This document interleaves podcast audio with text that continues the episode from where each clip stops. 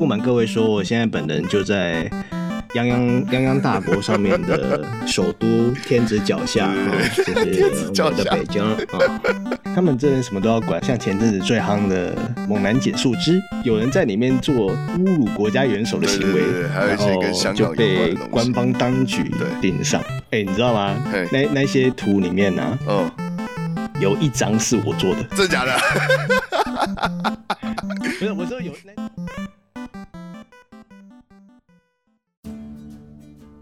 各位听众，大家好，这里是游戏客栈，我是袋鼠，我是小钟。本节目是一个关于游戏的 podcast，我们希望借由每周一集的分享，为各位精选当周的游戏新闻，并聊聊重要的游戏话题，让你在繁忙的生活中及时补充 gaming power。那么话不多说，让我们立刻进入本周的游戏新闻。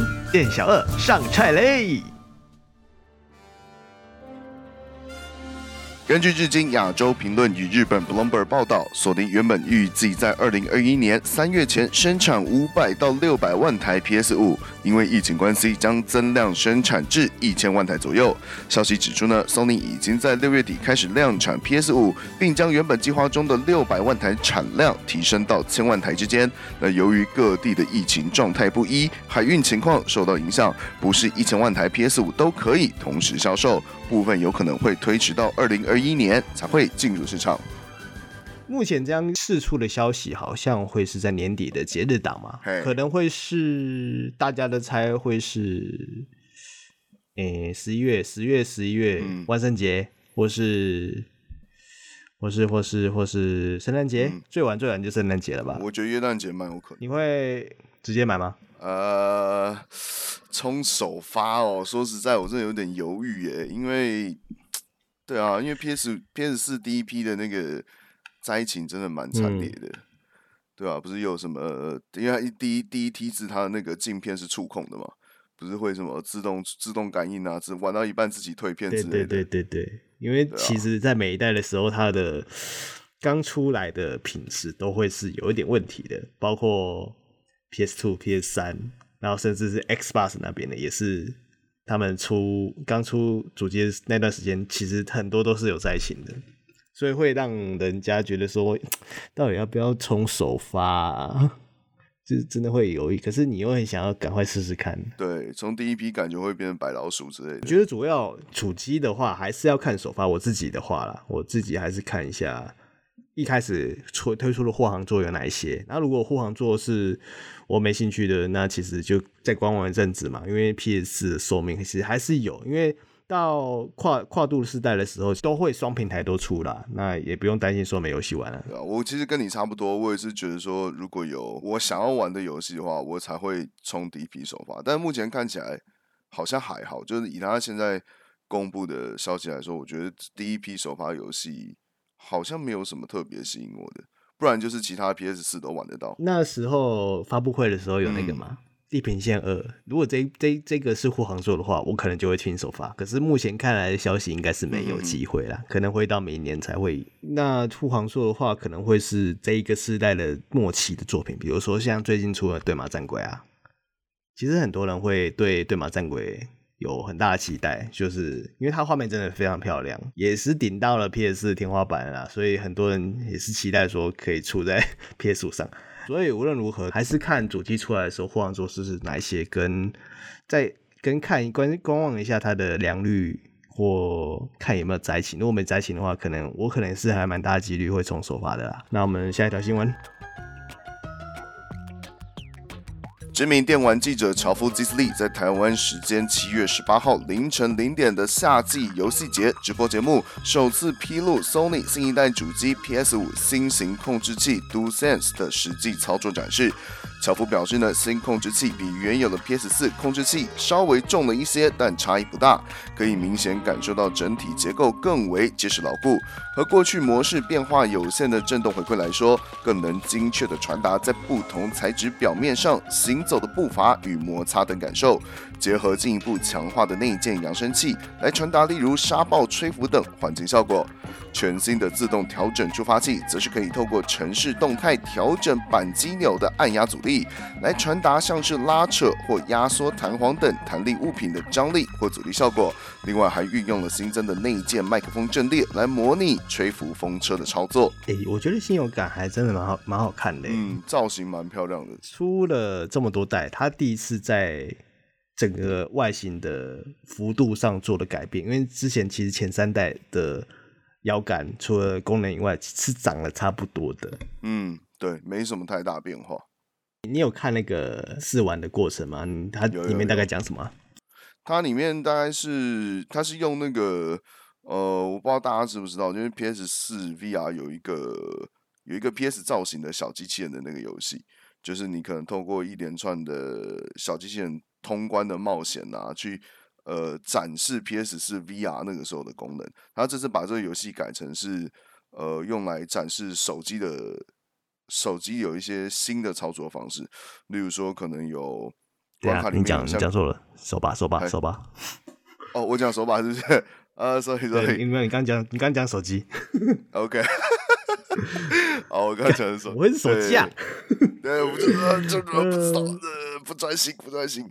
啊，没有，就是这个手把的过程，它它例如说关卡可以设计，就是有像刚刚新闻稿里面提到有那个沙尘暴的吹拂嘛，嗯，然后它的应该是手，我我看它展示过程应该是有这种细微震动的时候，手把会跟着，会有一些细微的震动。对，我觉得它这个很尴尬的是，因为其实 PS 四它那个全球主管他在后面的访谈，他有说，呃，因为疫情的关系，所以他们原来不是打算用直播的方式来。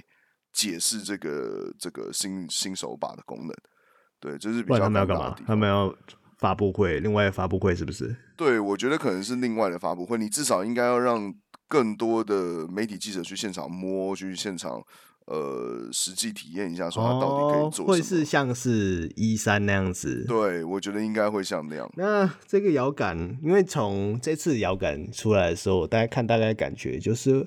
真的会是比以前精致还要更多一点，嗯，因为前几代的 PS 摇杆，老实说，它的震动的回馈可能都没有这么细致，甚至是人家都说啊，你要买一支新摇杆的话，我建议你去买 Xbox 摇杆，不要买 PS 摇杆。没错，没错，就是 Xbox 摇杆，就真的是整个做工会比较好，所以我觉得这次它算是在 PS Sony 想要对摇杆这个这块这块区域再做一次挑战。就是他们想要再突破以往的那种固定的模式，然后再做出新的尝试。所以这次增加了这么功这么多功能，也是第一次看到 Sony 对他们的摇杆这么用力的在做 promo。可是它这么多功能，我觉得很难说会不会之后每个都应用到，因为。像以前，其实 PS 三的时候就有一种六轴感应，就是你可以随着摇杆的幅度摆动，然后去控制游戏里面内容的方向嘛。对对对。那其实那个到后面就有一点鸡肋啦。怎么说？就是后面的游戏其实很少会有。会有支援六轴感应的东西，就算真的有支援六轴感应，也可能只是细微的，比如说改个视角方向那种的，所以很难说这次的 PS 五的这个摇杆这么这么强大的功能，就是很难说会有每个游戏都有。对啊，主要还是看开发商他到底有没有想要妥善利用这些手把上面的一些功能呢、啊？而且还有一个问题是要看这个 价格，因为我觉得 PS 四的手把就已经很贵了。一支我那时候买好像要一千七，对，差不多一七九零的。这个新的不知道多，不知道会高到多少钱。我猜啦，大概超过两千五啦。要修 good，你要再买一支，真的真的很贵啦，真的蛮贵的，我觉得。我觉得摇杆是消耗品啊，你就比如说，嗯，你玩一些什么像《只狼》啊，或是《Dark Souls》之类的《起源诅咒》系列的那种东西。你一定要做的一件事就是摔摇杆嘛？那你摇杆不耐摔的话，其实如果太贵的话，真的会有点让人却步了。好了，我们下一条新闻。OK OK。九八五年由任天堂出品，游戏史上最经典的超级马里奥兄弟，日前在跨国拍卖公司 Heritage Actions 的网站上拍卖，以十一点四万美元，折合新台币三百三十六万成交。这个价格也是史上的最高单片游戏售价记录。除了全新未拆之外，在品相鉴定也拿到了九点四分的高分，满分是十分，同时也是超级马里奥兄弟发售年一九八五年生产的版本。那这种保存良好的品相呢，在三十五年后的现在已经是不多见。嗯，怎么可以卖那么贵啊？这款游戏真的很惊人的。我觉得主要厉害的地方是因为它保存的很好，就当收藏品在保存。对，那可能是有很多我不知道，就是有有钱的收藏家会想要。收藏这个东西，可是它保存这么好，能不能用？老实说，我也不知道。对啊，这个真的很久了。马里奥兄弟一九八五年到现在已经多久了？三十五年，这个东西还能拿起来跑吗？我我是我是持怀疑。应该是有机会，因为我觉得早期的东西其实品质是很好的，比较耐用。对，真的很耐用，耐用真的耐用很多。因为因为我觉得内容物 单一啦，就跟我们上上几条讲的不一样，嗯、就是。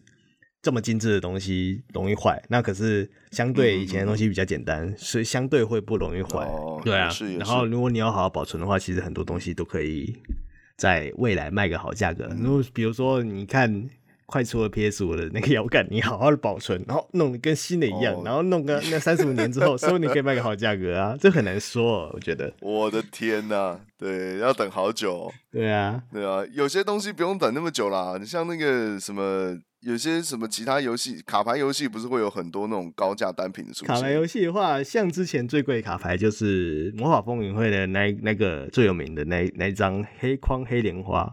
对，这个我也知道。之前它是以台币两百六十八万的价格成交了，感情价小鬼。而且我记得这张很妙的是，它好像实际比赛它是不能拿来用的，它好像是一直都在那个什么禁卡表里面，因为它好像太强了，多吧？因为我记得黑莲花有好多个版本。嗯。就像你说的那个黑框黑莲花，应该才是最贵的。对对，它是最贵的那张。啊，有没有更贵的？不知道。目前最贵的好像是这张的样子。就以成交来说，成交来说最贵的。当然，你没成交的话，那我们可以说到我们的游戏王。现在游戏王最贵的一张卡，就是一一张，在二零零一年游戏王锦标赛里面的冠军奖品，就青眼救吉龙。你猜多少钱？啊，干是多少钱？一千两百万。一千两百万，靠背这，等一下，这样是几倍？五倍嘞。跟刚刚那个黑莲花差不多，哦，差不多。可是它没有成交啊，所以这变、哦、变成是一个有价无市的东西啊。哇塞，一千哎，青眼青眼救急龙是三只青眼白龙，对，它是三只青眼白龙合体后的融合卡。哦，我之前去那个什么台北车站地下街也是有看到那个就是商店卖一张卡，我那边看到最多最贵的也是八九千吧，我就觉得这已经很扯了。这个一千两百万跟什么两百六十八万，真的是。Unbelievable！我觉得他们大部分都还是当做艺术品在买啊，不是不是一个真正实际要拿出来打的东西。因为他们其实大部分玩家是，比较哦，比如说我收藏这一我收藏这一套，那我就收藏这，那我自另外再拿比较。不好的品质的卡来出来打这样子，哦，就是什么代卡之类的。代卡不太一样啦，代卡是因为你没有卡，所以你就写写一个写一个东西在上面。比如说，我需要一张青眼究极龙，然后我就写，我就写青眼究极龙几个字，然后写在一张纸上，然后我就把它插在那个卡套里面，然后打出来，就说我这是一张青眼究极龙，哦，他们是这样子的意思。哦，原来是这样。因为卡牌游戏就是最重要的是把牌组凑齐嘛，那你可能会缺几张关键的卡，然后你也买不到，可能会那张卡可能太贵或是太少那种你。所以你就只能就写一下，然后就意思意思，所以算是玩家之间的一种默契啊。哦，就不能搞出整套我通通都用写。对啦，这样没有这样的啦。那谁要跟你玩了吗？看 我都笑了。好，我们下一条。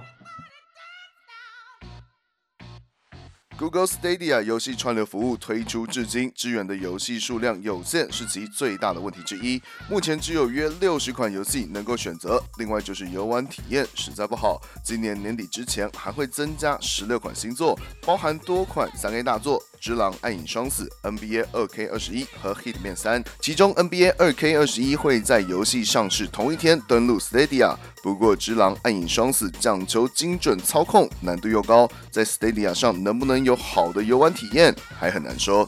怎么会想要在这上面放上《只狼》啊？对啊，我是觉得他们不知道他们自己到底有没有试过用这个服务去玩这种高难度的动作游戏。我我觉得他们应该是有试过，可是他们的设备是相对的非常好的啊。那这种东西是要推给一般玩家或是大众的东西，那当然是不能以他们实验实验里面的器材或者实验里面的环境来当做是依据啊。哦，对，也是哦，因为毕竟。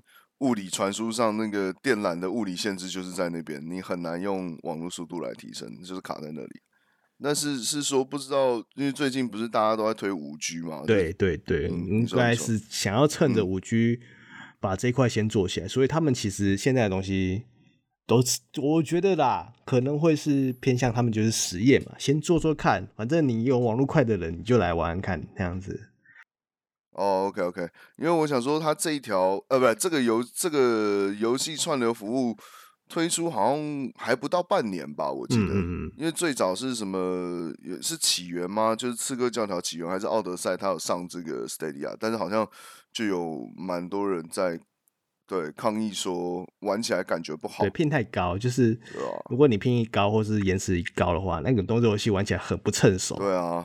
你看，像动作游戏都这样，更不用说是那种讲求那种什么零点三、零点二秒那种 FPS 游戏，那根本玩不起来。不要说智障那种，你像是二 K 那种打篮球的，你那种竞技游戏，你就不可以有延迟啊。所以这个东西目前为止还是只能抱观望态度啊。我真的真的是玩游戏的人，会一点延迟都不可以有，那个感觉真的非常非常明显。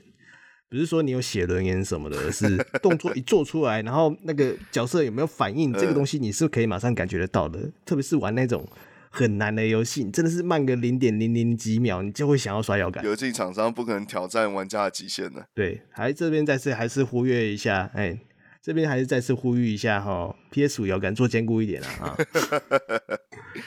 好，我们下一条。OK。Ubisoft 的发布会七月十三号凌晨结束，同时也公布了四款大作的发售时间：《刺客教条：维京纪元》十一月十七日发售，《看门狗：自由军团》十月二十九日推出，《击击战壕六》预计是在二零二一年二月十八日发售。那另外还有全新大逃杀类型的游戏《超能禁地》，目前已经在 PC 平台开始公测，玩家已经可以进入体验。但看门狗自由军团的部分有些微妙，Ubisoft 并没有完全封杀本作的销售，但很显然是刻意降低了这款游戏在台港中的宣传力道。由上海 Ubisoft 经营的微博甚至连提都没有提，仿佛这款游戏在发布会并不存在。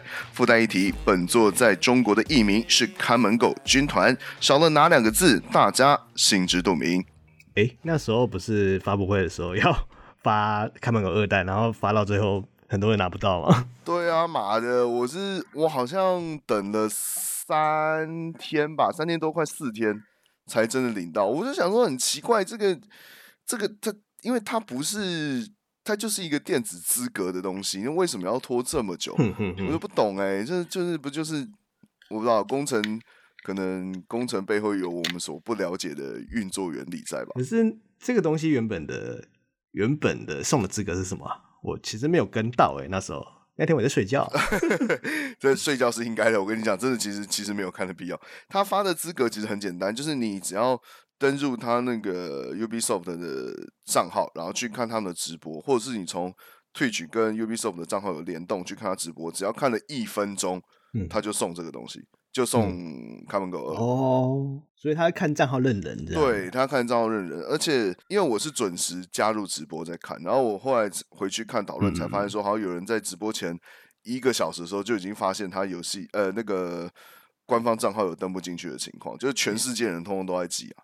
然后他的直播我看最高同时在观看人数大概五十万左右吧，这这个人数其实也还好，没有到。对啊，直播的话应该不会有问题吧？因为之前像之前 PS 发布会的时候，啊、那时候同上是一百万的，嗯、百万起跳，这个五十万还好。对啊，对啊，我觉得主要是因为他们的应该是 Ubisoft 的他们那个伺服器啦，有马铃薯伺服器又发作。主要还是因为同时大家要同时看这个东西，然后同时想要登录，然后拿这个游戏，就变成说他们同他们没有预测到会这么多人同时上线，所以 Ubisoft 他们自己的伺服器就爆炸了。那 Ubisoft 的伺 Ubisoft 的伺服器这边稍微解释一下，他们的伺服器的质量从以前到现在一直是始终如一，非常的烂。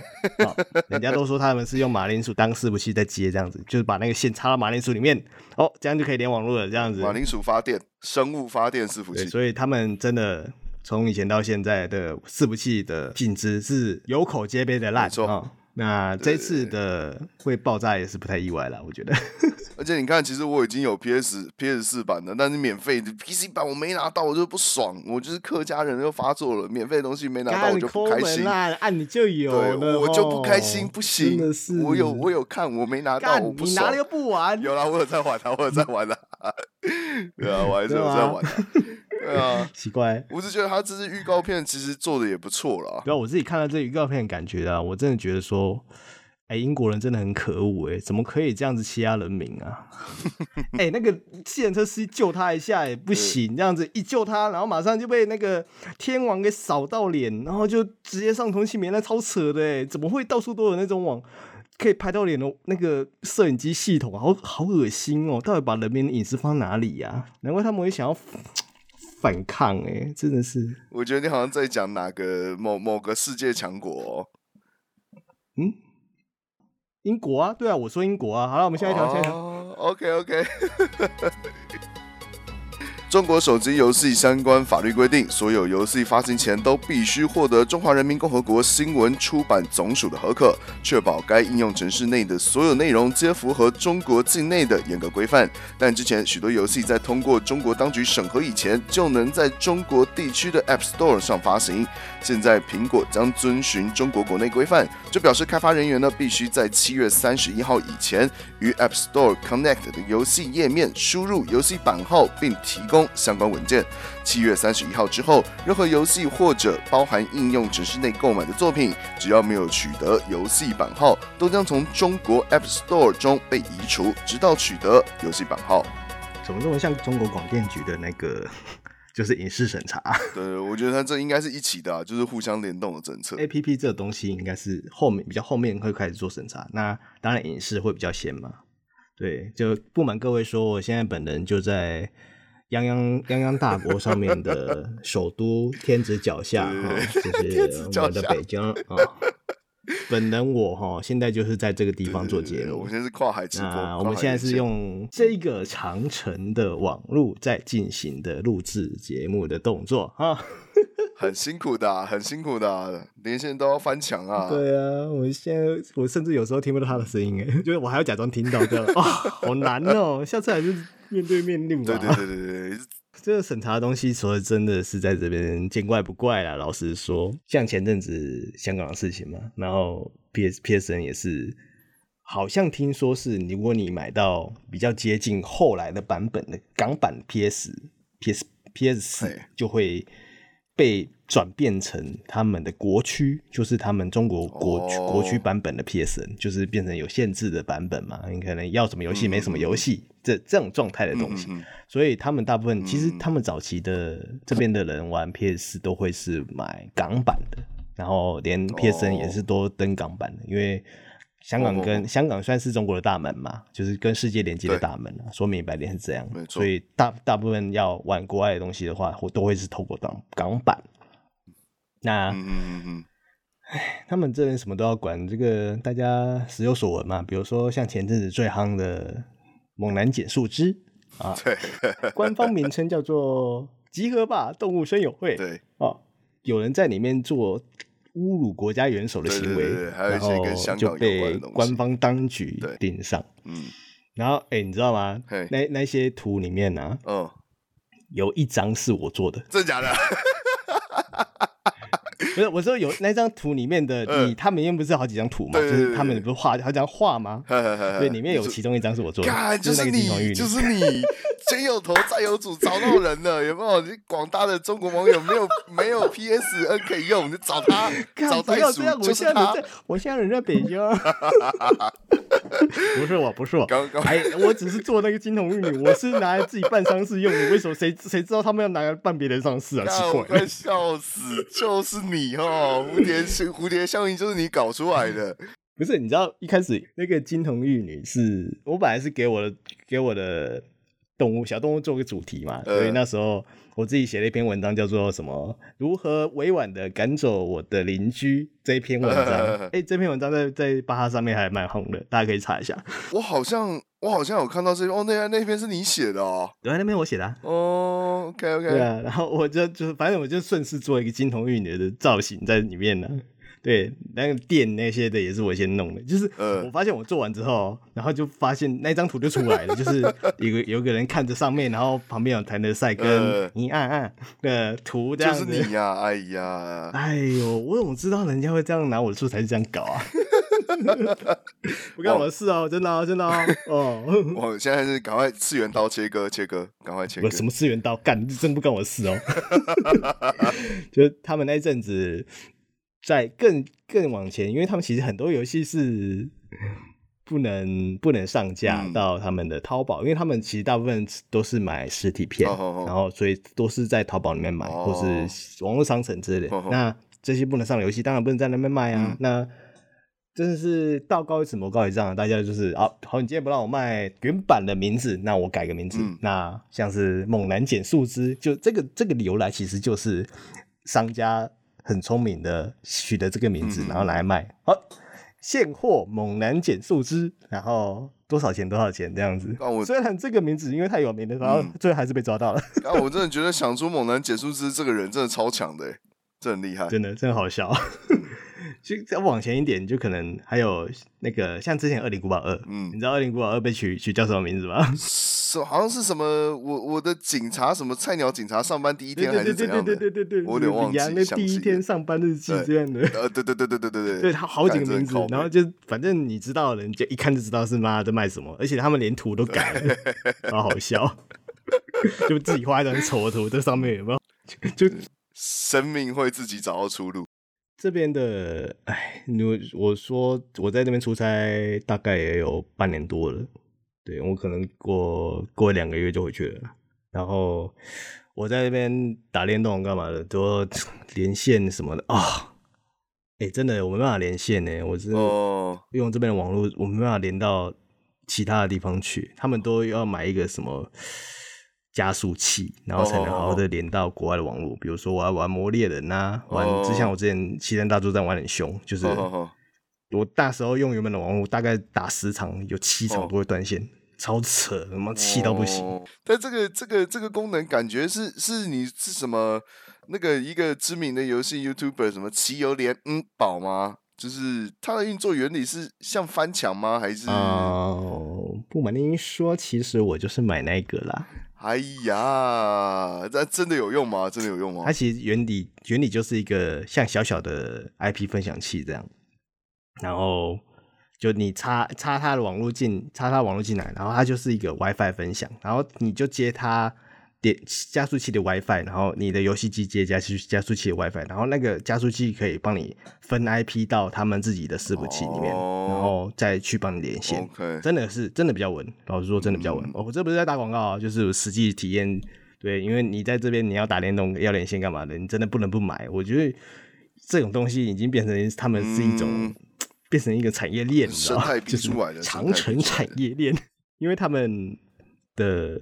连外网络真的，只能说非常惨啊、嗯！我想也是，真的是干你娘网络长城呢哦，真的打那么辛苦啊！这一天都是阿 Q。等一下，我接个电话。嗯，OK OK。喂，什么？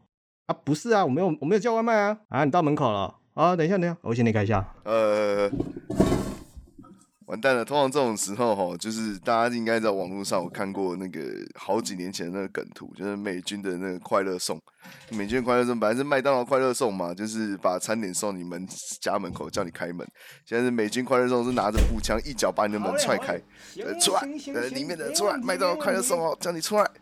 然后我们我们现在的那个袋鼠可能就是变成是什么解放军快乐送的版本了。对啊，我们希望他还可以，就是可以好好好好的回来，继续跟我们录这个节目。哎，那怎么了？刚刚讲到哪？我们继续啊。这拿拿个外卖，连口音都变了，太恐怖了。什么什么口音变？我口音本来就是这样子啊。呃，是我们这新闻讲说什么审查？这新闻没啥的，党也是为了咱们好，是一条条的帮我们过滤内容嘛，是不是？用心良苦，用心良苦。对嘛，就是这个网络是由怎么样？咱们网很快的，一百兆网络速度，这传输速度还行，还可以吧？啊。这个一一百兆是最小单位哦，跟听众提醒一下。什么最小单位？你才小，他妈的逼的！泱泱大国，什么都是硕大就是美了。当然，就是我咱们这网络很多还可以用的 APP，就不用去问用什么国外的嘛。那个，哎，那些美丽的 APP 里面，老是都是一些什么要。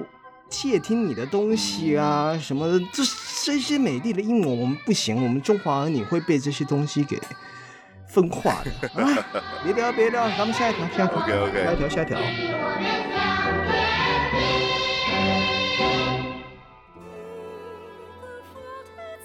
由卡普空旗下动作游戏改编同名动画《龙族教义》将于九月于网络影音平台 Netflix 正式推出。《龙族教义》是二零一二年由卡普空所推出的开放世界动作游戏，发售到今年三月三十一号，全球累计销量已经达到五百万套。本次动画的制作将由赛璐璐 CG 风格呈现，确切的推出日期是二零二零年的九月十七。哟。又出动画呀！哎呀，不不不不，啊，改回来，该出动画是不是？对，该改回来了，该改回来了。嗯嗯，这种这这种游戏改编动画，三个其 Netflix 三个是《恶魔城》，嗯，其实蛮好看的。《恶魔城》，我记得我那时候是看了，我看了第一季，然后。呃，我我觉得他第一季我可能没有 get 到点，但是网络上普遍对第二季、第三季的评价都超级好。对对对对，他是从第二季开始好看。啊、我应该有空会去看一下。因为第一季他是讲在讲始祖，嗯嗯嗯，吸血鬼始祖的变成吸血鬼魔王的过程嘛。那嗯，这个东西其实相对后面的剧情来说是非常沉闷的，因为其实前面的前面就是讲一个起源嘛。那起源东这种东西就讲故事啊，嗯、一条线把它讲完。那后面之所以好看，是因为他多了好几个主角哦，对，现在是三个三个主角这样子，就是一男一女，oh, oh, oh. 然后跟一个吸血鬼的后人这样子，oh. 就是也是大家所认识游戏的角色。Oh. 那他们之间的互动跟打怪过关的过程，这个好看点是在这里哦，oh. 所以我真的还蛮推荐大家去看的。所以这这一次的改编同名动画，我还算是蛮期待的啦，因为。像游戏改编的东西，我觉得 Netflix 做的还蛮赞的耶，因为像之前最有名的巫师，哦对，对不对？巫师，但是它不是动画，它是有戏剧，对对对对，真人戏剧。他巫师就改的很好，我觉得巫师是呃找他超人那个亨利卡维尔来演，就来当吉洛特，我觉得是神选角，真的超像，尤其那个屁股下巴，屁股下巴非常完美，而且他还觉得。fuck，对对对对对对对对对，我觉得那个真的很像，真的很像啊！我觉得他的眼神真的很传神，就是这话少的这个部分，对，他是有用功的啦。我觉得这个角色他有用功在这，对，而且他其实本身是个玩家哦，像他前阵子不是在组电脑吗？对啊，哎，我有看呢，我想说他是认真超强的，我我可能都没办法。对啊，他认真会，他认真会弄哎，我可能从头到尾，我我应该没有办法从零到有组到起来哦。就光是装那个 CPU，我就觉得我手会抖了。那时候店下班有人把他的菜单拉出来，我、哦、干，这个是玩家会组的，他是 AMD。对啊，对啊，我有看到他，哎呦，居然用 AMD，不错哦。跟哦，现在用 AMD 的，就是妈的 Pro 级的 CP 值玩家，对啊，真的真香，真香。对，AMD 真的香，嗯、可恶啊！长那么帅，又长那么帅，又这么壮，又还会煮电脑，又宅，可恶！太完美了吧，妈的，好羡慕！我们只有宅而已，妈的，我我们其他都没有，好羡慕他哦，好想变成他哦。好了，那这个《龙族交易》你之前有玩吗？有啊，我之前买 NS，呃，我买了 NS 版，因为它是近八年前的游戏，二零一二年的游戏。哦，二零一二年，哦，对，它八年前的游戏，其实它的整体的手感啊，或是游戏的顺畅感是、嗯、还是有那个有点年代感，可是没有这么顺畅哦。那、啊、可是它的游戏性还是很好的，哦、我自己也还蛮推荐。如果有机会的话，我会看到有特价，可以弄来玩玩看，还真的蛮不错的。我之前是有玩呐、啊，我但是它好像有多轮要素，而且我我所以，我只破了第一轮之后，我就先放着了。而且它好像还有一个。呃蛮重要的 DLC 哦，就是好像是大部分老玩家说那个 DLC 一定要去玩才有办法完整体验到那个游戏的设计。但我那时候耐心没有那么好，所以我第一轮破完看完剧情就我就放着。呃，现在我们真的没有时间玩这么长的游戏了，真的时间有限呐、啊。就期待说这个改编动画看能不能让让。他把故事讲完整一点，因为这个游戏本身的故事线是非常非常庞大的，所以在对于改编作品来说是一个非常大的挑战。嗯、所以我觉得主要改编作品最大的问题就是跟原作的差距了。嗯，所以就期待看一下《龙珠交易》这个动画能不能做出原本玩家想要的感觉，跟把故事讲得很清楚了。没错。好了，我们下一条吧。呃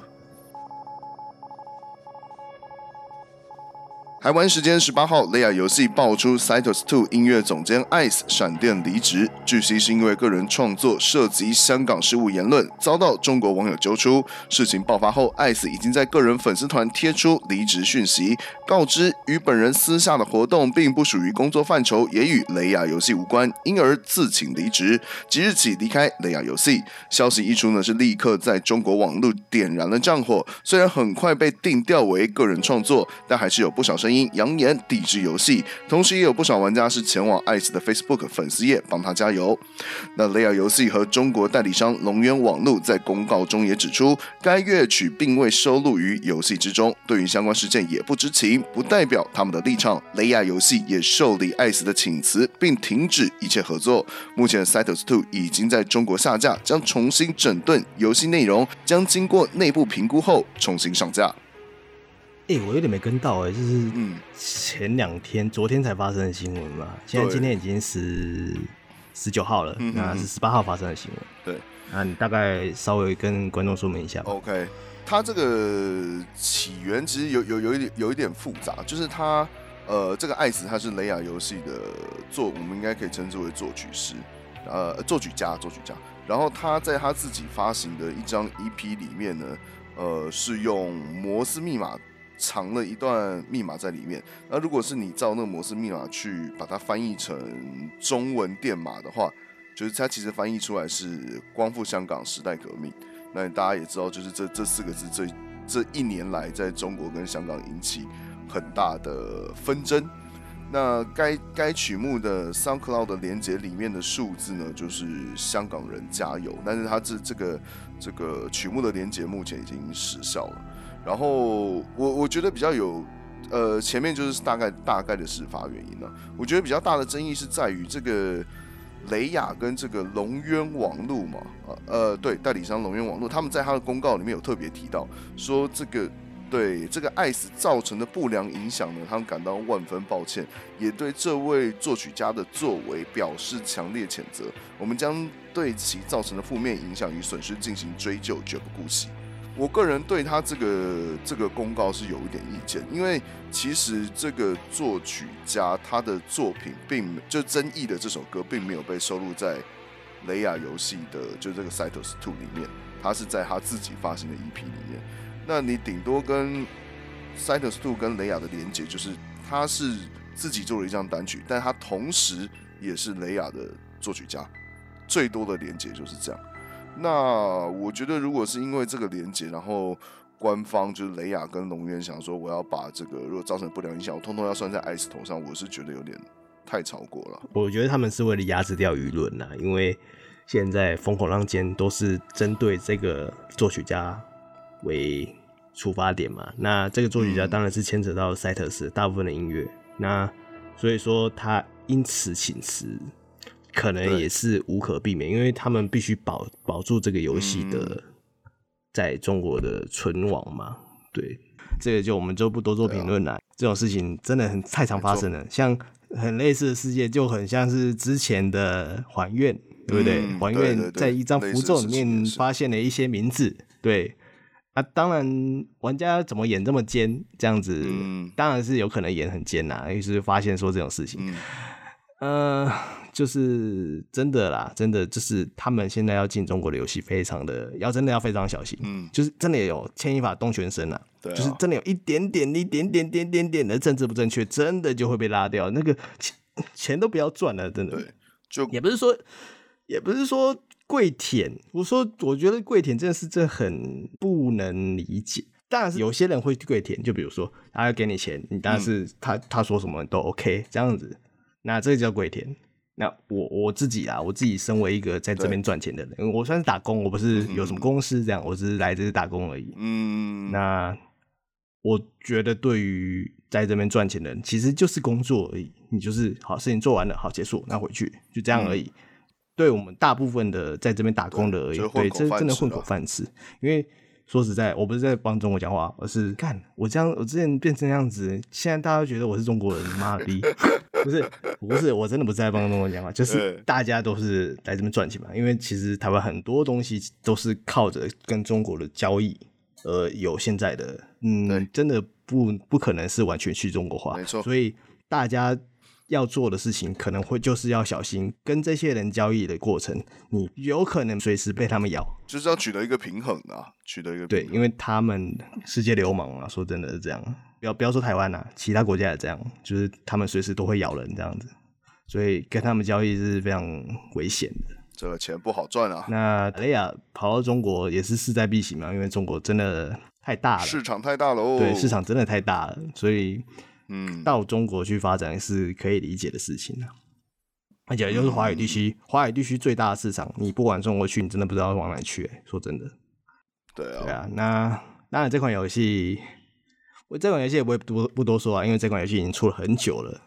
那 Cytus 加包括之前的 Cytus Two 之类的，那我稍微稍微小小介绍一下这款游戏好了，嗯、因为这款游戏算是他们雷亚的起家之作了，就不就他们的嗯。一开始 Cytus 刚出来的时候，算是跟好几个作曲家一起连接，然后那时候他们做出了新形态的音乐游戏啦。然后，因为他们他们其实主要的，对，对他们主要的关键的有一个很棒的关键点，就是他们不会让这个 in game 的过程中被关门。所谓的被关门，就是你其实在外面大型机台玩 in game，比如说 DJ Max，像那种打鼓的，以前节奏 DJ 啊，都会是你先打打打，嗯、你打的很烂，有没有？然后不就突然就给你结束了。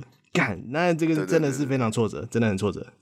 嗯、那它主要就是为了防止这种挫折感，所以其实你在里面玩得再烂，它都不会让你直接结束。我觉得这一点算是还蛮对，对我这种又想要玩 in game，然后又玩很烂的玩家，算是一个还蛮不错的尝试。至少让你听完整首歌，而且它跟呃手机的联动算是做的非常好的游戏。啊、我真的那时候甚至为了赛特斯去。买了一台一台平板来玩，啊、嗯，虽然说那那台平板现在已经变成我妈明星三缺一主机了，没关系，我妈也是，我妈也是，我妈也是拿去玩明星三缺一。好，那我们直接下一条吧。OK。PS 四独占游戏《对马战鬼》七月十七已经正式上市，稍早媒体评分解禁，IGN 打出九分好评，不过 GameSpot 只有七分，还有部分媒体给出了六分评价。目前 MTC 上收录了四十八家媒体评分，当前平均分为八十四分。我认真觉得。他之前的最后一次预告，嗯嗯，他不是在上面打大大字写“超美丽”三个字嘛？那时候我觉得非常浮夸，就怎么会说自己超美丽啊？哪来自信啊？然后实际，我现在已经玩了十几个小时，实际玩一下，看，真的超美丽，真真的就是超美丽，真的超美丽，就是它的整个场景啊，你其实走到哪里都是会是。那个光影变化，那个树，那个飘下来的落叶，它它的整整体的氛围做的是非常好的。它的光线做，我觉得甚至可以，甚至比《碧血狂杀二》做的还要更更漂亮。我不是说《碧血狂杀二》不好，就是《碧血碧血狂杀二》是偏真实，那可是《对马战鬼》他想要做的方向会是，嗯，在。真实上面再添加的艺术性，就再更美化一点，所以就变成说，你其实不管走到哪里，都会是很漂亮的光线，很漂亮的景致、树林或是颜色，所以就变成说，它根本就是一款拍照游戏啊！二零二零年最好玩的拍照游戏已经上线了，增加了很多奇地的风格在里面。对对对，对啊，因为我看我看你那个拍照截图，哇靠，每一张真的都是。很惊人呐、啊！就是每一张拍出来都绝对可以是，要么是桌布，要么就可以当明信片的等级，真的是厉害。它的拍照功能，我觉得它不是我目前玩过的游戏中里面有那件拍照功能里面最强的一个，因为它不但可以调焦距、调上下左右、前前后左右，甚至可以调整整体的世界的时间哦。嗯，它连日出日落你都可以自己决定说，哦，你现在太阳要在哪边，或是你现在风要往哪边吹，或是风的风的强度要不要很高，这种全部都可以调。我第一次看到这样子，嗯、超扯哦。然后再加上它你它的拍照模式里面，因为其实之前你的拍照模式可能都会是。好，你把东西设备都调好了，好，按一下截取，嗯、按一下拍照，这样子就这样子而已。它其实就是让你全部定定格在那边，然后就让你拍，就让你截图截，就让你直接截图啦。我觉得之前拍都是这样拍，可是对吧？正轨不是哦，它是你停下来调整这些设定的时候，它它的外面的东西其实都还是在动的，哦、就是它有一个动态模式，就是就是你在拍照的过程，就是你。动态模式开着，就是它旁边的风吹草动啊，鸟啊飞来飞去啊，它其实都还在动哦，连连云都在动哦。那如果那个刀会砍下来吗？不不，你玩家所有的玩家跟 NPC 都会是停下来的。哦，就非玩家 NPC 的部分会动。那个状态会是你甚至可以把那个状，你甚至可以把那个画面截取下来变成动态桌布。哦，真的很漂亮。就是你可以在动态模式里面大概去抓那种大空镜。Oh, oh, oh. 我之后可能有机会可以稍微弄几段，然后稍微剪一下，然后贴上我们 YouTube 上面，然后我们的 IG。那我自己有在我们的那个 Game In，嗯，G A N E I N N 零五二下底线零五 G A N E I N 零五二里面。顺便推广一下我们的 IG 对的 IG 里面，然后里面有贴一些我的作品，真的很惊人。所以我们自己有办一个 IG 啊，那大欢迎大家去看一下，真的很厉害，真的。我有在里面稍微拍几张作品，就是 哎，我现在我现在已经玩十几小时，我大概百分之七十时间都在拍照，我完全没办法推进主线，超扯的，咔嚓拍不停。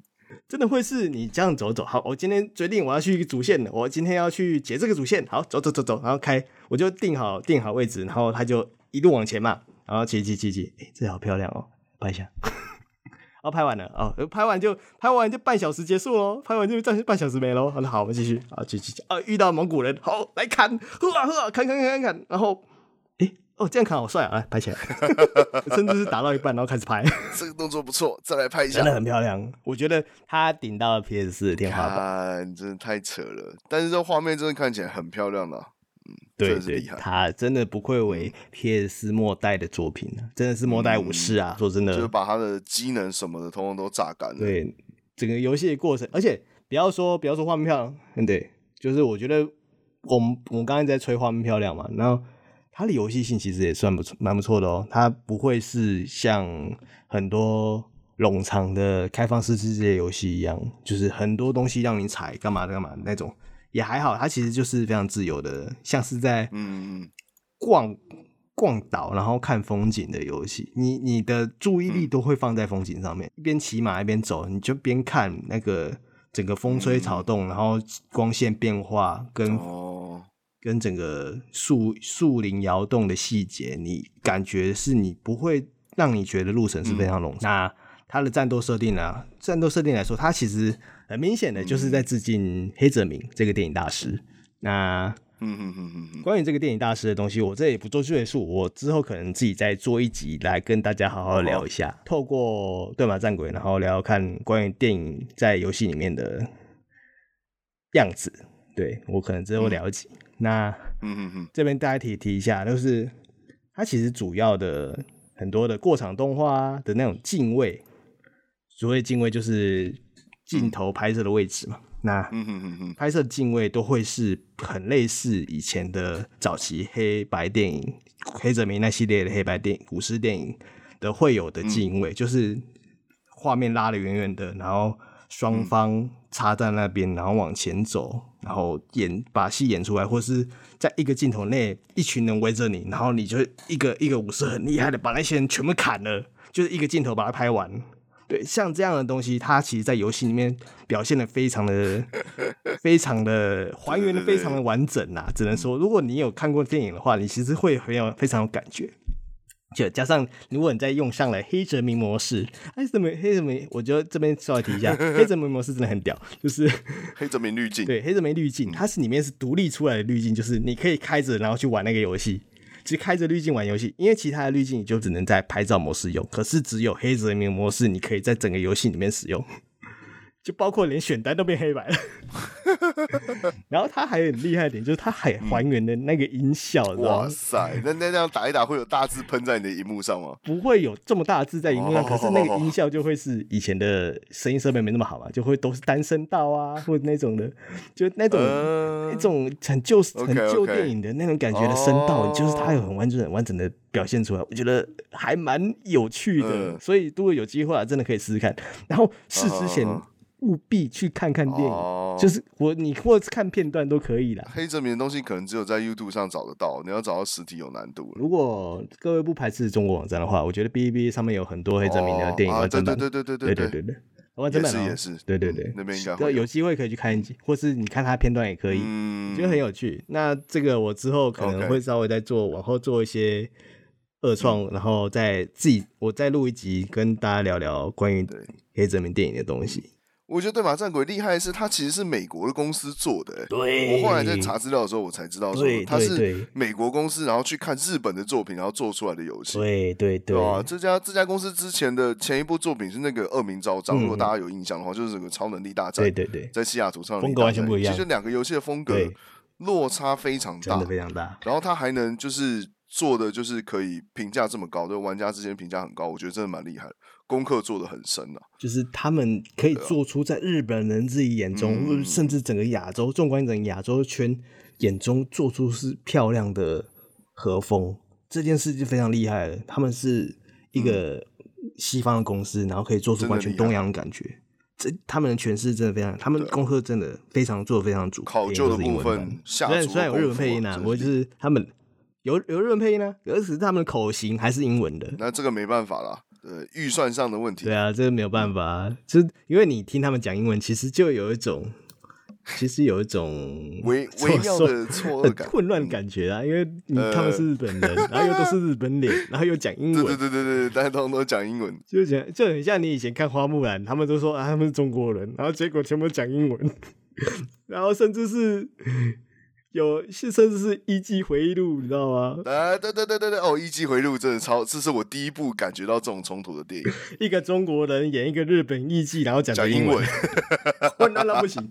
对，真的超混乱的，超奇怪。文化融合，文化融合。对，不过不过不过，其实你实际体感上，你看你听日文的，然后你嘴型没有去太注意的话，而且如果你甚至是我自己是英文不好啦，所以我对于他们的嘴型那感觉是觉得没什么差别的。对，然后可是繁体中文玩家的话，会是会是英文直翻的字幕啊。Oh. 所以如果你是听得懂日文的人呢，oh. 你听有些意思可能会跟字幕不太一样。Oh. 那不过没关系啊，听得懂就好。意思有道，对，听不懂就算了，然后看字幕意思也相差不远。Mm hmm. 对，那你对翻译没有太大太纠结的话，其实 OK 还是可以过得去的。Oh.